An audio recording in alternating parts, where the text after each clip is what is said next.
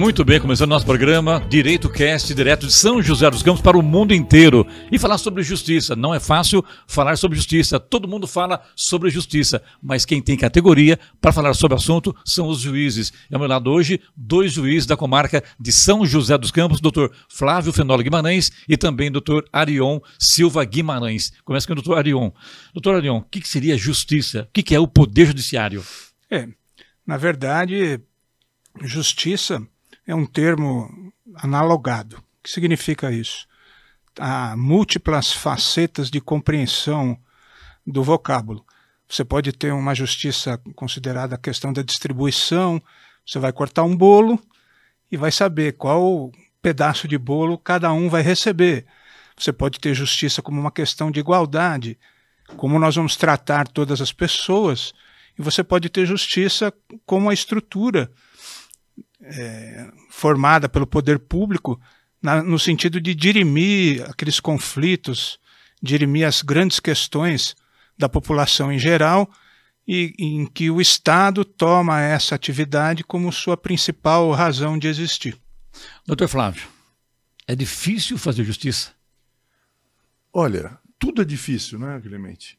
É, dizer o direito é uma coisa, agora fazer justiça é outra. Às vezes você aplica a legislação, que o juiz tem que aplicar a lei, e é, a lei por si só ela já é injusta, não é? Porque a lei é feita pelos homens, os homens são falíveis, e às vezes a gente não consegue dentro de um texto, de um, de um texto jurídico, de um texto legal, fazer justiça. Mas eu acredito que, como a justiça é feita pelos homens, que também são falíveis, Sim. mas os, os, homens têm essa capacidade de tentar fazer justiça. Né? Isso que é o mais importante. O importante é, é que você tente alcançar a justiça, sempre que você julgue. Agora, interessante que se fala que lei é um conjunto de normas e regras gerais e positivas que regula a vida social. Quem é que entende isso? Todos temos que entender. A, a lei é feita para todos. Né? É, algumas pessoas são preparadas para isso, como os profissionais do direito, os advogados, promotores, juízes, né? É, mas até mesmo a, a, pessoa leiga, ela sabe o que é justiça, ela tem dentro dela a, aquilo que ela sabe o que é justo e o que não é justo. E às vezes ela se surpreende com alguma decisão contrária a ela, porque ela não conseguiu é, entender onde que o juiz quis chegar. Mas é, é, a justiça é assim, né? Não vai agradar todos ao mesmo tempo. É interessante que se fala muito em justiça e quando se fala em justiça, se fala que a justiça pune. Não é bem assim, né, doutor Arion? É, não necessariamente, né? É, quando se fala assim, ah, o que é justiça, a norma, eu sempre digo isso. Os maiores juristas que eu conheci na minha vida foram os meus pais. Porque meu pai e minha mãe falavam assim: meu filho, não pega as coisas dos outros me parece que essa é uma sensação, pelo menos uma percepção do justo, que é presente na alma de qualquer ser humano. É, isso não é seu, não é, não faça isso. É, de certa forma, não querendo simplificar as coisas, mas a conviver em sociedade é isso, você respeitar algumas regras mínimas de boa convivência, bom viver. Então, é, essa construção do regramento, do convívio social, passa por essa, esse, sentimento mínimo de respeito ao outro, né? É interessante que no passado era assim, né? A vara começava em casa, né? Bem pequenininho, que começou a pegar uma coisa de um, de um irmão, de um, de um coleguinha, já estava errado, né? Então, isso vai, a criança, o cidadão, vai se formando ao longo da, da, da chegada da sua nova idade. E depois vai parar nos tribunais, ou como um juiz que vai dar a sentença, ou como uma pessoa que está acusada de um crime, ou possivelmente um crime, doutor Flávio. É, eu sempre falo, quando eu era juiz da infância e juventude, que é, a, a, norma que nós temos hoje, é, essa, vamos dizer, essa falta de educação que o Orion falou, que hoje nós temos, falta de família, educando dizendo o que é certo e o que é errado, ela está se refletindo na sociedade. Então, o que acontece? Hoje a pessoa comete um delito, e o Estado faz o quê? Não pune. Ah, dá uma prestação alternativa, uma pena de multa. É, é eu sempre dava, dava o exemplo. Você tem uma criança pequena, um filho. Não põe a mão na tomada que você vai levar choque. Aí ele vai lá e põe a mão na tomada. Não põe a tomada, você vai... ou seja, a falta da intervenção do pai na hora, dá um, aquele tapinha na mão, que não é. Hoje não, não pode bater, né? É, mas um, um, uma repreensão ali mais severa, ele não vai colocar. É isso que acontece com, com, com, o cidadão hoje. Ele pratica o primeiro delito, não acontece nada. Pratica o segundo, não acontece nada. Ele só vai ser realmente punido e sentir a sensação de punição lá para o quarto, quinto delito que ele pratica. Então, eu acho que nós temos que rever esse, esse pensamento de que tudo é permitido. É um conceito, né? É verdade. Doutor Arion, e quando se fala em, em justiça é, do, do, Estado, por exemplo, são vários tipos de justiça. Por exemplo, no esporte. A justiça esportiva, ou a desportiva, ela é a mesma, tem a mesma a categoria do que a justiça comum, por exemplo? É, na verdade, o nosso texto constitucional estabelece que você não pode subtrair do exame do Poder Judiciário qualquer tipo de questão. Então, é, há uma cláusula pétrea na Constituição, algo que não pode ser modificado, que não permite que seja afastado do conhecimento do Poder Judiciário qualquer tipo de questão. Uma exceção que não afasta, mas coloca como é, um exame prévio por um tribunal administrativo é a justiça desportiva. Por quê? A justiça desportiva ela não integra o poder judiciário, ela é um órgão administrativo que é criado e regulamentado pelo Código Brasileiro Desportivo. E antes de qualquer questão, em princípio, ser julgada pelo Poder Judiciário, deve ser objeto de análise pela Justiça Desportiva. Essa foi uma opção que o legislador constituinte realizou e os tribunais desportivos estão, é, vamos dizer assim, é, estão colocados fora do Poder Judiciário. Mas é necessário que as questões desportivas primeiro passem por esses tribunais para depois chegarem ao Poder Judiciário estatal. É interessante isso, porque a gente está falando sobre justiça desportiva e, de repente, se imagina que existe também o, o Ministério Público, seja estadual ou federal. É, todo e qualquer processo, para chegar aos tribunais, ele passa pelo Ministério Público? Por exemplo, na justiça desportiva, alguma sentença foi dada para um atleta e que não condiz com a realidade dos fatos, que a justiça, a justiça brasileira entende de uma outra forma. Um juiz, por exemplo, ele pode intervir nesse caso ou não? É, existe, um, é, como o Arion falou, essa exceção, mas é, tem alguns limites. Nós sabemos que se algum, algum clube, por exemplo, perder algum, algum processo na justiça esportiva e se valer da justiça para discutir esse caso, ele pode, inclusive, eh, eh, ser afastado do, da confederação. Então, é, essa exceção é, ela é seguida com regra. Você não pode usar a regra que você não pode usar a justiça comum para é, interferir na justiça desportiva. Por exemplo, um jogador foi expulso, foi punido e foi suspenso. Você não pode entrar na justiça comum para discutir aquela questão da justiça desportiva, que é uma justiça, como o Arion falou, administrativa. O Ministério Público não entra lá. Existe a figura do auditor na justiça esportiva que faz, às vezes, do Ministério Público daquela pessoa que acusa o jogador que cometeu aquela infração dentro do campo. Né? Mas falando em justiça, seria bom lembrar, como o Orion já colocou, que eh, os órgãos do Poder Judiciário estão previstos na Constituição Federal.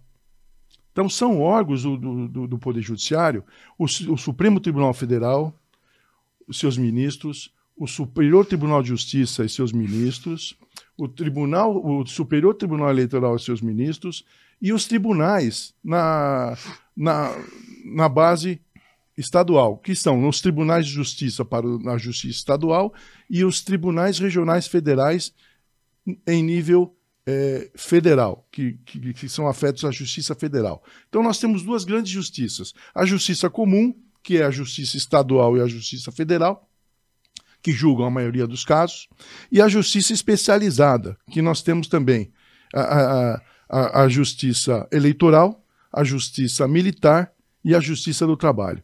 Especial por quê? Não que sejam melhores especiais nesse sentido, mas porque vão julgar causas espe específicas, causas de, de, trabalhistas, causas eleitorais e causas militares. militares.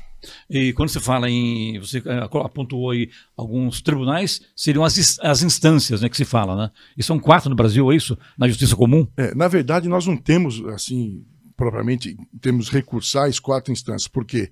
É, você tem a primeira instância, que é o juiz que fica, fica na ali comarca. na, cidade, na comarca, Isso. na cidade, né? É, a- da sentença dele cabe recurso ao Tribunal de Justiça, ou ao Tribunal Regional do Trabalho, ou ao Tribunal Regional Federal, dependendo da matéria que for discutida, né? Que é o Estado. Isso. O Estado, vamos separar, a justiça eh, trabalhista é uma justiça federalizada também. Também. Tá? Ok. Então ela tem os tribunais regionais do trabalho, que são eh, por regiões, como o próprio nome diz. Depois dessa decisão do juiz de primeira instância, cabe um recurso. Vamos dar um exemplo na justiça comum, uma ação de despejo por falta de pagamento. O juiz decidiu, cabe recurso para o Tribunal de Justiça de São Paulo, no caso nosso aqui. Eh, dependendo da decisão que for dada nesse Tribunal de Justiça, Nesse recurso, no caso. pode ou não caber algum recurso para os tribunais superiores. Porque não é qualquer ação, qualquer, qualquer questão que vá parar no- nos tribunais superiores. Eh, Nós temos dois recursos: o recurso especial, que vai para o, o Tribunal, o Su- Superior Tribunal de Justiça, e o recurso extraordinário, que vai para o Supremo Tribunal Federal. O Supremo é o guardião da Constituição. Ele só vai julgar as causas constitucionais. Então, se aquela decisão do juiz ofendeu algum texto constitucional, feriu algum, al- al- algum direito constitucional, aí ela pode parar no Supremo. E no STJ, que é o Superior Tribunal de Justiça, se aquela decisão ela for diferente de um outro tribunal, também estadual, mas sobre o mesmo caso, aí caberia, em tese, o recurso especial, que aí o Superior Tribunal de Justiça ele vai dirimir essa questão, vai dizer qual ju- jurisprudência vai se aplicar de acordo com a lei federal aplicada. Então precisa ter uma violação da lei federal. E no Supremo, a Constituição Federal. Tá certo. Doutor Arion, é quando se fala em justiça eleitoral, por exemplo, para um juiz que eleições no Brasil acontecem praticamente a cada dois anos. Vocês, logicamente, são é, informados através de decretos do, do, do Tribunal Superior Eleitoral. Como é que é a vida do juiz quando ele vai para uma zona eleitoral, por exemplo? É, na verdade, é, assim, é, tanto eu como o Dr. Flávio já temos uma certa vivência na, na, na, na prática judiciária. E eu iniciei a minha vida na justiça eleitoral num momento em que ainda se realizava ou se editava uma lei eleitoral para cada pleito.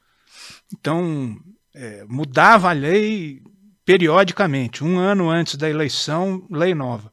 Até que veio a no- 9.504, que estabilizou essas relações do procedimento eleitoral, e a partir de então eh, prosseguiu a, a- a maior estabilidade na- no, no- no transcorrer do procedimento eleitoral. Mas é fato que, em razão do poder eh, normativo do Tribunal Superior Eleitoral, baseado nas suas resoluções, que permite um poder regulador desses atos eleitorais, todo ano nós temos uma certa novidade com relação à propaganda, com relação a, a prazos, mas tudo isso sempre de acordo com aquilo que é direcionado ou fixado pelo Congresso Nacional. Então, a vida do juiz eleitoral, para cada pleito, é um momento de estudo específico para a realização daquela, da, da, daquela, daquele pleito específico, daquele sufrágio específico, porque possivelmente haverá modificação no pleito posterior. Hoje, por exemplo, é só os senhores abrirem os jornais, os senhores vão ver que está sendo discutida uma reforma eleitoral. Então, possivelmente, a eleição de 2022 já não será ou não terão as mesmas não existirão as mesmas regras do que aquelas que nós tivemos em 2018. Alguma coisa vai, vai- vai ser alterada. Mas é importante também observar que só a reforma eleitoral não é fator de estabilidade. Nós precisamos também, junto a essa reforma eleitoral, realizar uma reforma política. Mas aí o assunto é um pouquinho mais, Mais amplo, né? mais amplo e num Entendi. programa nós não vamos conseguir conversar sobre isso. Doutor Flávio, em relação ainda sobre a, a lei eleitoral, eh, nos últimos anos a gente tem observado também as fake news, o problema de- com as redes sociais. Quando chega isso na mesa de um juiz eleitoral, como decidir? É, eu acho que o maior problema hoje nas eleições é, tem a ver com a propaganda eleitoral. Né? Porque hoje não é distribuição de panfleto mais. Você não se gasta dinheiro com papel. Aliás, até ecologicamente é, é melhor. Isso é muito bom, né? É. Só que você, dentro da sua casa, a qualquer horário do dia, você pode fazer uma postagem e ofender a honra ou atingir a imagem de algum candidato. Né? Ou seja, que, com, com a própria fake news. É, eu lembro quando era juiz em, em Mogi das Cruzes, e faz tempo, e um candidato veio me procurar dizendo assim: olha, estão soltando panfletos. Lá não existia É, aquela. o Santinho também, né? é, dizendo que a minha candidatura foi indeferida, para que quem votar em mim vai perder o voto. E o que fazer nessa hora? Como é que você vai mandar recolher todas essas esses panfletos? Era uma fake news já no papel. No papel, né? Isso. É. Hoje não, hoje basta você postar no Facebook que fulano de tal fez isso, fez aquilo, ou então não, não está podendo ser mais candidato e a, a coisa se espalha. Então, a, maior dificuldade é a luta. O direito, ele sempre vai buscar a legislação, quando, eu- quando eu falo em direito, eu falo a legislação, ela vai buscar eh, ordenar aquilo que existe no presente. Então, o, o bom legislador é aquele que prevê aquelas coisas que vão ocorrer e aí já regulamenta, né? Nós temos aquela lei geral de dados que, com base na experiência formar- LGPD, isso, né? Isso. Está começando agora também, Isso. né? Bem recente. Isso. E, e como é, com a experiência que nós adquirimos na internet, eles já tentaram projetar. Só que não há como você aplicar todas as hipóteses, né?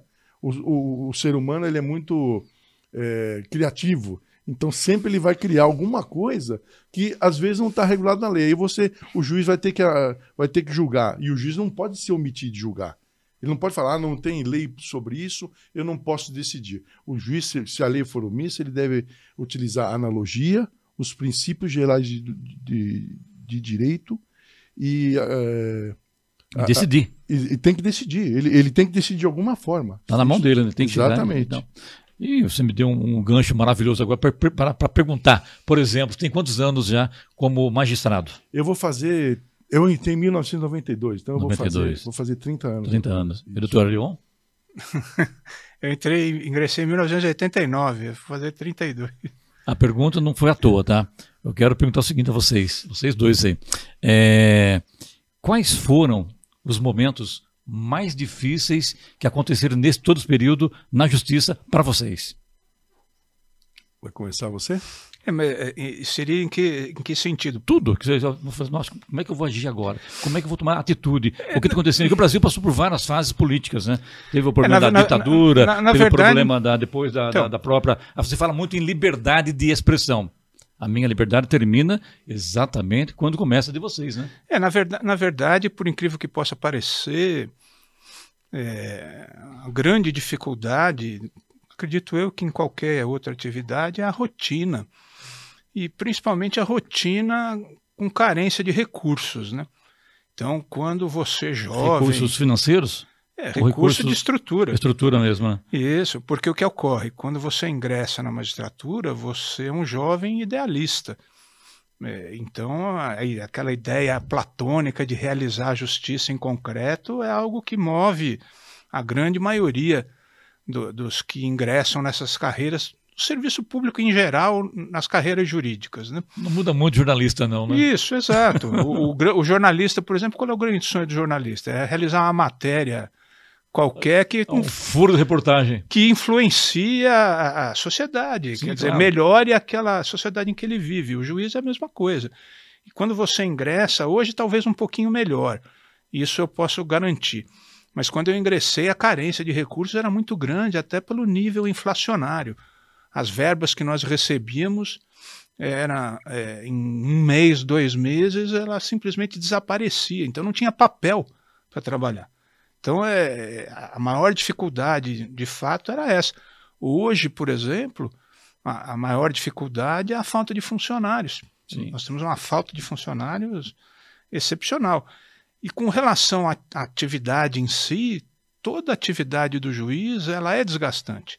Cada decisão que o juiz profere é uma parte da sua alma que é desgastada.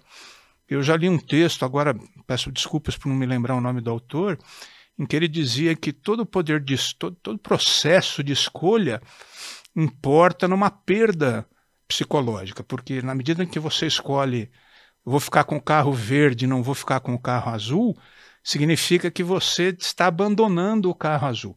Então, isso sempre gera uma, uma carga psicológica de perda muito grande. E fazer escolhas difíceis em, no, no, lugar de terceiros sempre causa um desgaste. Né? É, a, a, a, saúde mental do magistrado é, é, é, ela é muito cobrada, mas muito cobrada mesmo. Pegando o doutor Arion aqui, doutor Flávio, é bom que se lembre que juiz tem coração também, né? E tem família. É, o juiz é um ser humano, então o Arion colocou muito bem. Quando você vai tomar qualquer decisão num processo, você sempre vai afetar as duas partes, uma positivamente, a outra negativamente, né? E às vezes a gente vive um dilema.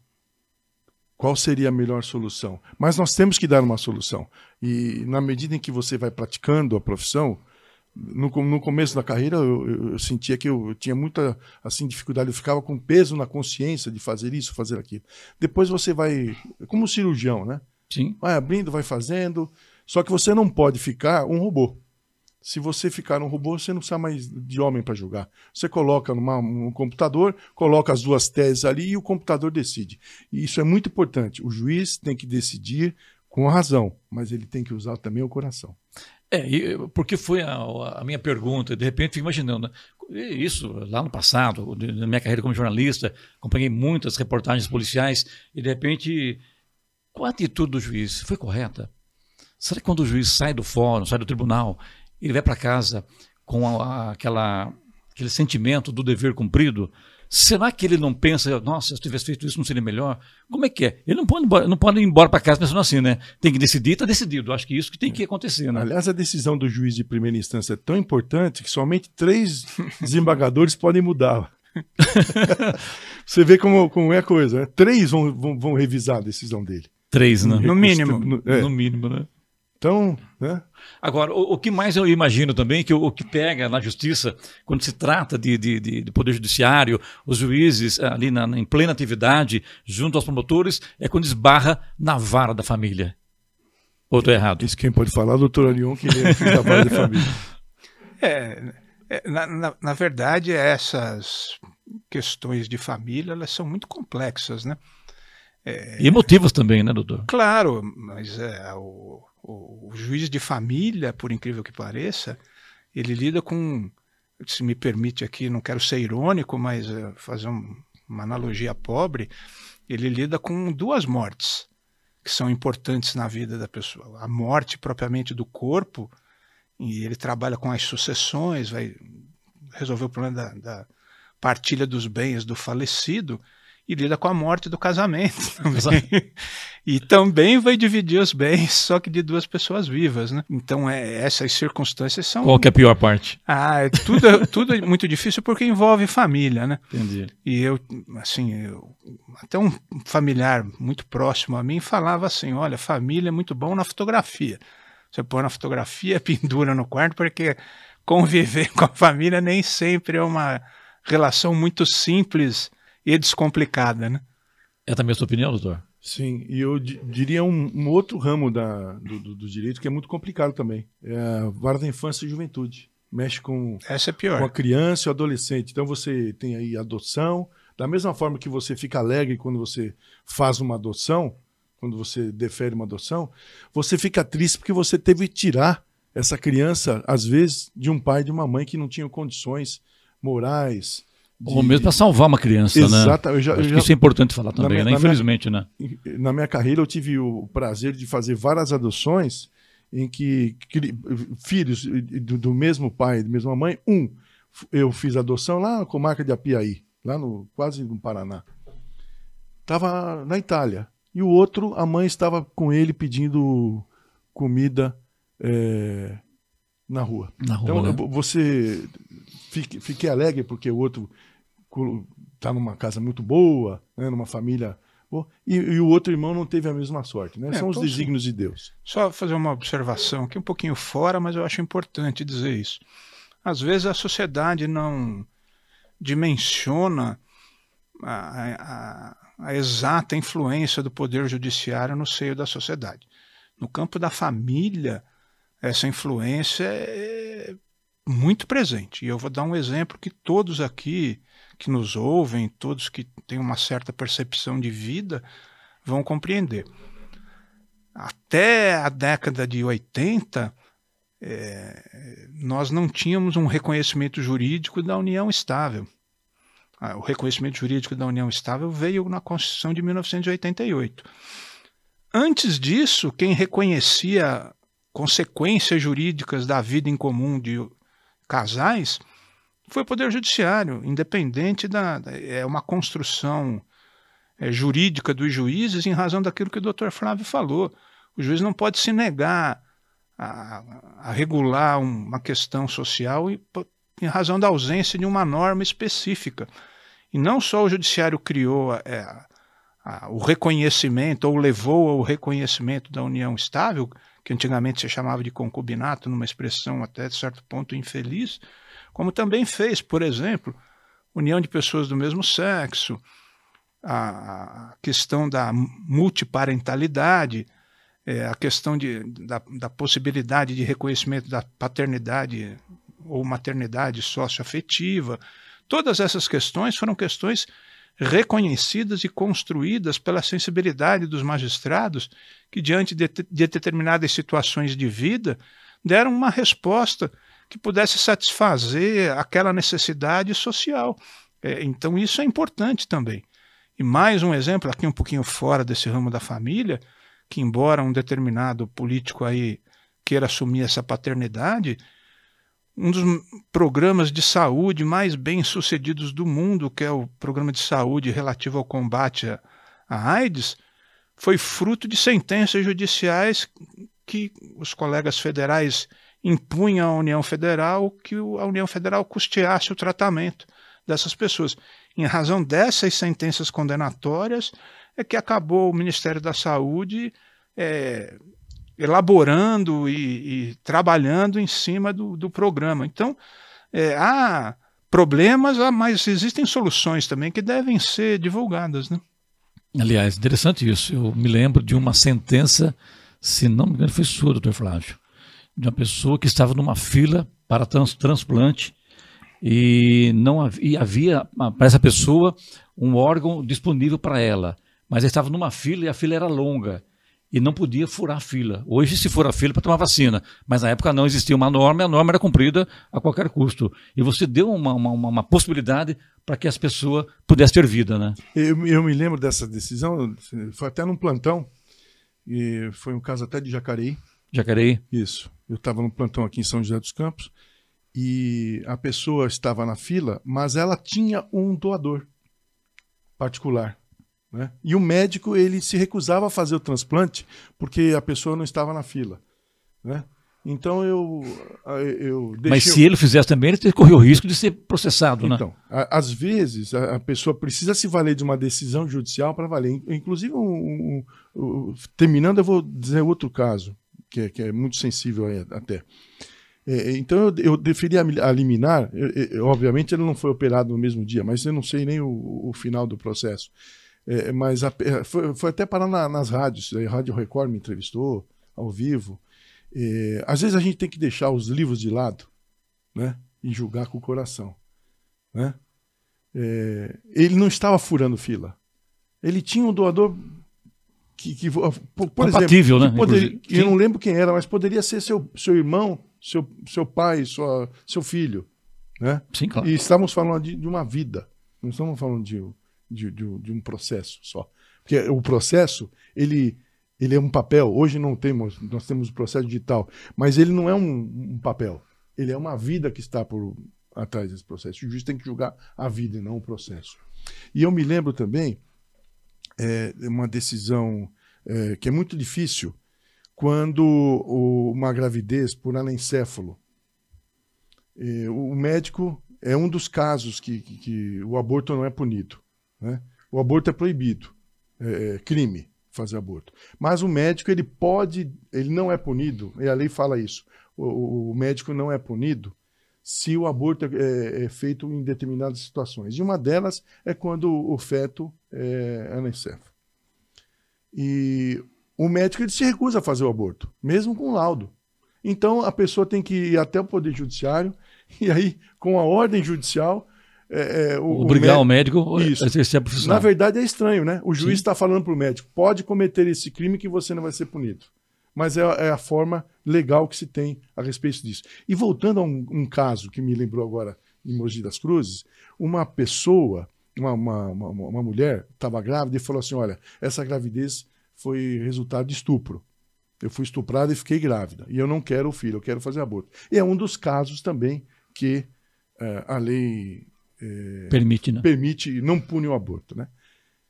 Eu, eu, eu não sei porque eu desconfiei de alguma coisa. Aquilo, eu comecei a conversar, falei com a advogada dela, que era da assistência judiciária, e ela falou também, eu senti assim que não, não houve uma segurança no estupro, essa coisa, não, não teve, né? É, é, essa comprovação necessária. Eu falei, traz a mulher aqui que eu quero falar com ela, a moça. Cheguei com a moça e falei, vamos fazer o seguinte, eu sei que você não quer o filho, mas tem gente, um monte de gente que quer ter filho e não pode. Você não quer fazer o seguinte, você não quer enfrentar essa gravidez que já está se adiantando e você vai correr um risco aí de fazer um aborto, pode até morrer na cirurgia. Você não quer fazer ter esse, ter esse filho, eu sou o juiz da vara da infância também aqui, e você entrega essa criança para mim e eu consigo uma família para ele. E consegui. Quer dizer, de uma forma ou de outra, é, a gente conseguiu fazer, vamos dizer, justiça, pelo menos para aquela criança que ia morrer. Não tenha dúvida, não é? né? Aquele ser não, não, ia nascer. Então eu acho que é, Deus às vezes é, coloca as pessoas no mundo, mas não teve o lugar para colocar. E aí ela se vale de quê? Do juiz para falar: não, você veio para essa família, você vai para outra, você vai. Né? É interessante. Papo muito bom. Agora, para encerrar com vocês aqui, quero falar sobre o seguinte. Doutor Arion, o juiz, ele pode se emocionar durante um processo?